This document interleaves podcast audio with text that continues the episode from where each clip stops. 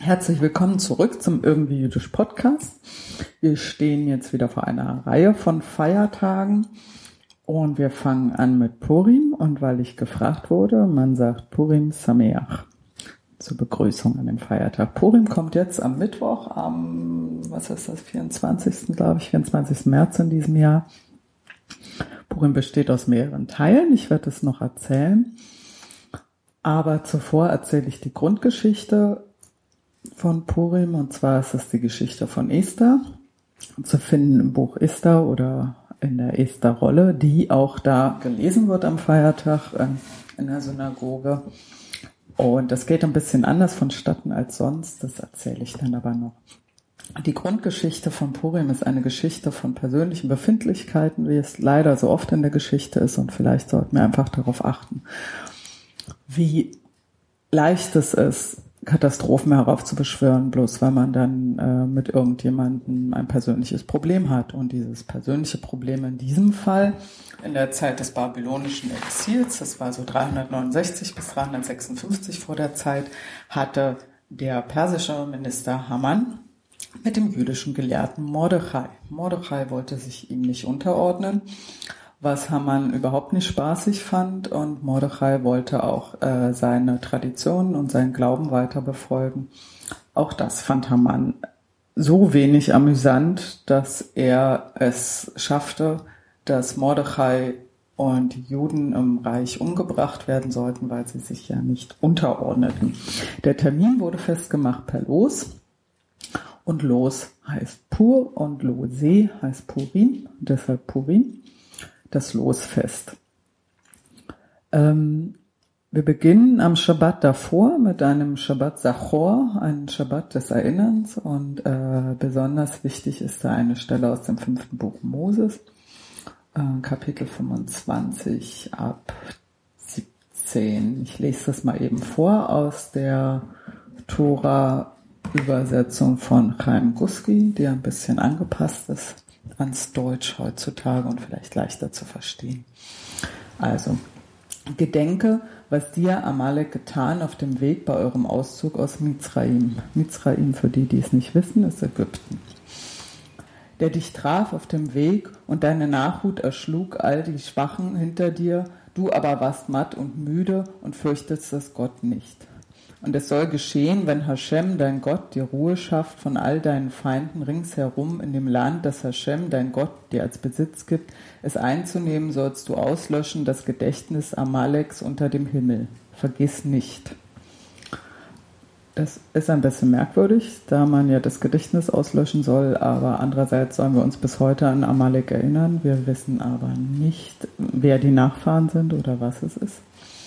Was ganz spannend ist, dann später im Talmud äh, in der Megillah 6a wird vermutet, dass die Nachfahren Amaleks äh, nach Germania gingen und später im 18. Jahrhundert hat dann ein Exeget dann dieses Germania tatsächlich als das Deutschland bestimmt und ähm, einen interessanten Kreis dann auch äh, in die spätere Zeit. Schauen wir nur nach Hitler geschlossen. So viel also für Verschwörungstheoretiker oder für Leute, die Wahrsagungen mögen. Ähm, ein weiterer Zufall zu Purim, den ich persönlich viel spannender finde, ist, dass der Tod Stalins auch auf Purim fiel. Und daher für die russischen oder damals sowjetischen Juden vielleicht ähm, auch eine weitere Bedeutung haben. Man sprach dann auch eine Zeit lang vom sowjetischen Purim, weil eben ein Hamann gefallen ist, ihr persönlicher, und es dann vielleicht ein, ein Ticken leichter wurde für sie, dort zu leben. So, wir gehen weiter. An dem Tag vor Purim selbst haben wir Fasten. Fasten Esther ist ein Fastentag, der allerdings nur vom Sonnenaufgang bis Sonnenuntergang dauert und der einzige ist, der nichts mit der Zerstörung des Tempels zu tun hat. Also ich habe mal gelernt, dass das eine Erinnerung an die Königin Esther ist, die vor ihrer Heirat gefastet hat und sich eben darauf vorbereitet hat. Ähm, da gibt's aber auch noch andere Geschichten dazu, warum und weshalb. Hier geht's ja aber nur um eine kurze Geschichte. Und die Geschichte um Esther war dann folgende. Wir haben immer noch die Situation zwischen Haman und Mordechai. Ein König, äh, König Ahasverus, hatte äh, seine Gattin Vashti zu sich gerufen, damit sie ihm zu Willens ist. Und Vashti wollte das nicht. Und kurzerhand ließ er sie töten, hatte dann aber natürlich das Problem, dass er keine Frau mehr hatte. Also schickte er die Gesandten los, um eine adäquate Frau für ihn zu finden im ganzen Reich. Und äh, sie fanden sie allerdings gleich um die Ecke. Und es war per Zufall, vielleicht ist das schon das Wunder, Esther, die Nichte von Mordechai, der, der umgebracht werden sollte. Mordechai rat, äh, riet seiner Nichte darauf hin, dass sie nicht sagen soll, dass sie Jüdin ist, sondern die Gelegenheit äh, zu nutzen, um vielleicht Ahasverus davon abzubringen, von dem Plan, die Juden zu töten. Esther bereitet sich darauf vor. Ähm, es gab ja nichts mehr zu verlieren. Sie wussten schon, dass sie sterben würden. Und das Wunder geschah. Sie schaffte es tatsächlich, Ahasverus davon abzubringen, die Juden im Reich umzubringen. Und im Gegenteil, sie schaffte es sogar, dass Ahasverus Haman und seine Söhne töten ließ, an dem Galgen, an dem eigentlich Mordechai umgebracht werden sollte. Das ist nun das Wunder von Purim. Und was machen wir so an Purim? Also vor allen Dingen machen wir Lärm. Zwar im Gottesdienst in der Synagoge, wenn die Esther-Rolle vorgelesen wird, wird mit diesen ähm, Ratschen, die kennen Sie auch, die man so, so schlenkert von Kindern und dann kommt ein ganz fürchterlich ohrenbetäubender Lärm heraus. Die werden betrieben, sobald der Name Haman genannt wird. Und man soll eben diesen Namen auslöschen, also man soll den gar nicht mehr hören. Es ist ein unglaublicher Lärm. Gleichzeitig sitzen die Leute in Kostümen wildester Art in der Synagoge oder auch auf der Straße. Wenn sie nach Israel in dieser Zeit fahren, werden sie selten Leute ohne Kostüme sehen, beziehungsweise sie werden Paraden sehen auf den Straßen ähm, mit Verkleidung und Wagen und so weiter. Alles, wie man sie auch äh, von den Karnevalsumzügen in Europa kennt. Was noch ganz wichtig ist an Purim, es gibt ein Gesetz, eine Pflicht, und zwar hat man fröhlich zu sein. Man hat es, einen guten Tag zu haben. Selbst wenn man gerade in einer Trauerzeit ist, ist man diesen Tag von der Trauer befreit. Man soll fröhlich und glücklich sein an diesem Tag. Dazu gehört eben auch über die Stränge schlagen, dazu gehören eben die Kostüme. Man muss sich ja überlegen, wann durfte man sich früher anderweitig verkleiden, wann durfte man mal Sachen anhaben, die man sonst nicht anhaben kann. Also zum Beispiel, wann durfte man sich als ein, sein Chef oder sein Vorgesetzter verkleiden, wann durften Männer früher sich als Frauen und Frauen als Männer verkleiden. Das sind alles Sachen, die an diesem Tag erlaubt waren und noch sind.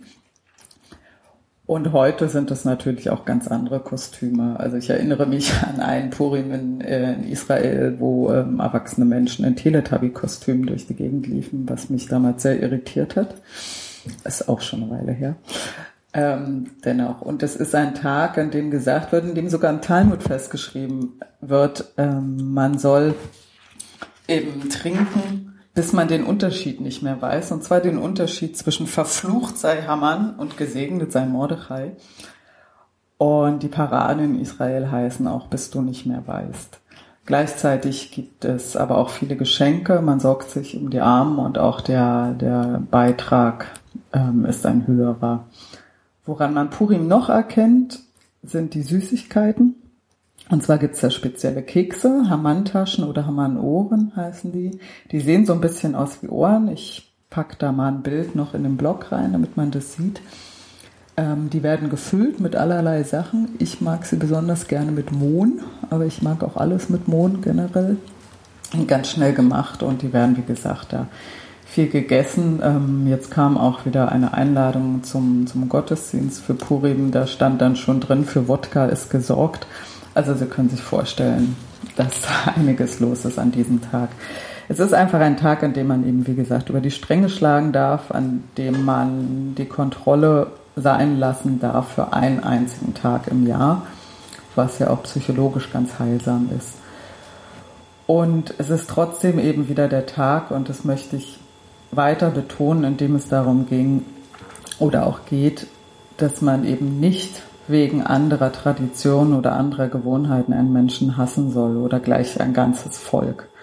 Was ähm, für Folgen das hat, das haben wir über die Jahrtausende gesehen und das muss ja nicht so weitergehen. Und vielleicht muss man sich einfach manchmal daran erinnern. Ähm, ich glaube, das war's für heute schon. Ich habe alles erzählt. Und falls ich es vorhin noch nicht gesagt habe, dann sage ich es jetzt trotzdem wieder. Der Gruß zu Purim ist Purim Samer. Und viel Spaß. Und falls Sie auch dem Gebot des äh, nicht mehr Wissens folgen wollen am Mittwoch, dann Lechaim.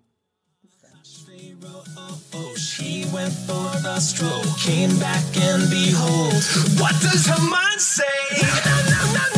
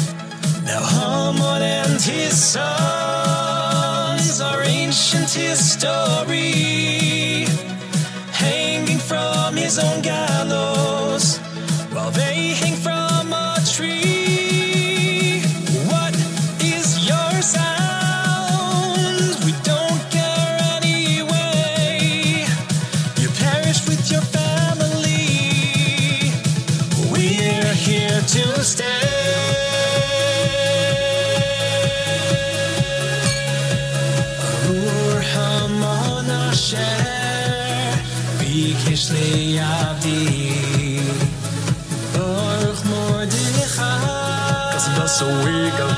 David let Hashem forgive us. Some of failed to slay us.